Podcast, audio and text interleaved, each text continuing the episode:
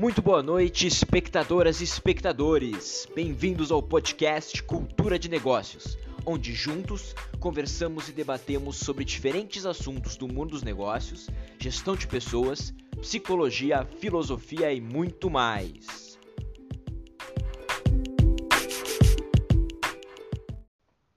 Bom, meu nome é Caetano Sete, sou aluno do curso de administração da URGS e idealizador do podcast Cultura de Negócios. E hoje, no nosso primeiríssimo episódio, falaremos sobre cultura de performance e as transformações emergentes no mundo do trabalho. Não é novidade que o mercado de trabalho e seus componentes, ou seja, suas regras, seus integrantes, entre outros, mudaram.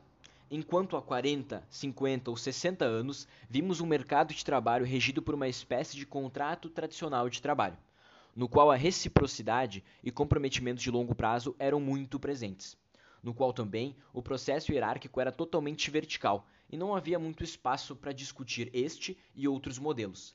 Essencialmente, o maior objetivo dos trabalhadores era prosperar o suficiente para atingir a estabilidade e poder aproveitar o resto do seu dia.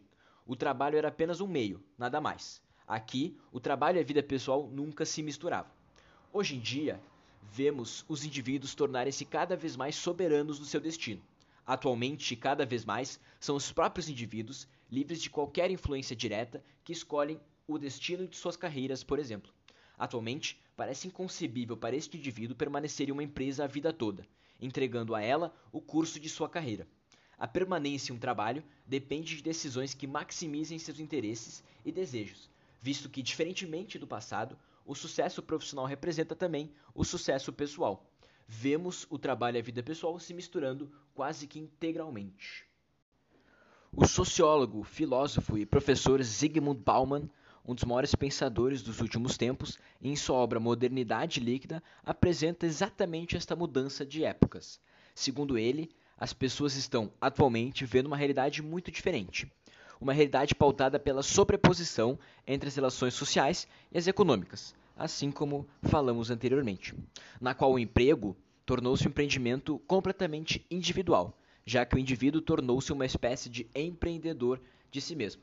A gente vive hoje uma realidade muito ágil, constantemente acompanhando a moda e o pensamento do momento, marcada pela fragilidade das relações entre as pessoas e das pessoas com as instituições.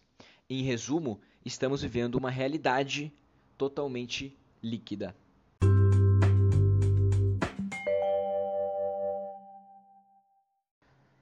A partir dessa mudança, do surgimento de um novo viés cultural, do empoderamento dos indivíduos perante o seu próprio destino, algumas consequências surgem.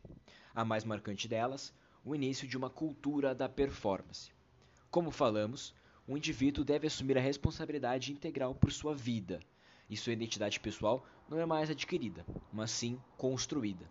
Deixando de se apoiar na tradição e nos valores a ela ligados, o indivíduo conta hoje com duas fontes de orientação e inspiração: a empresa e o esporte. E assim nasce o culto, a performance e uma nova cultura a ela associada.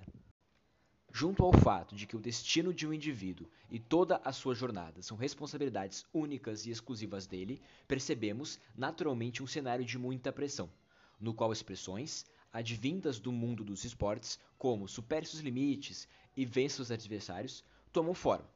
Em uma perspectiva negativa, tiramos daí uma das maiores consequências do culto à performance, a cultura da terapia com o aumento da pressão e estresse relacionado à necessidade de dar sempre o seu melhor em busca do seu destino, aumentam também os problemas envolvendo saúde mental. Não é à toa que vivemos em um mundo cada vez mais ansioso e depressivo. O Brasil, por exemplo, ocupa o primeiro lugar entre os países com os maiores índices de ansiedade no mundo e o quinto em relação aos índices de depressão. Porém, não iremos ignorar os aspectos positivos desta mudança. Ao estimularmos valores voltados para a autorrealização e o empreendedorismo, estimulamos também a modernização de organizações mega tradicionais e engessadas, assim oferecendo serviços e produtos de melhor qualidade. A hierarquia vertical muda, pouco a pouco, para uma versão mais horizontalizada. E em prol da consecução dos melhores resultados, o mundo dos negócios passa a ser cada vez mais participativo.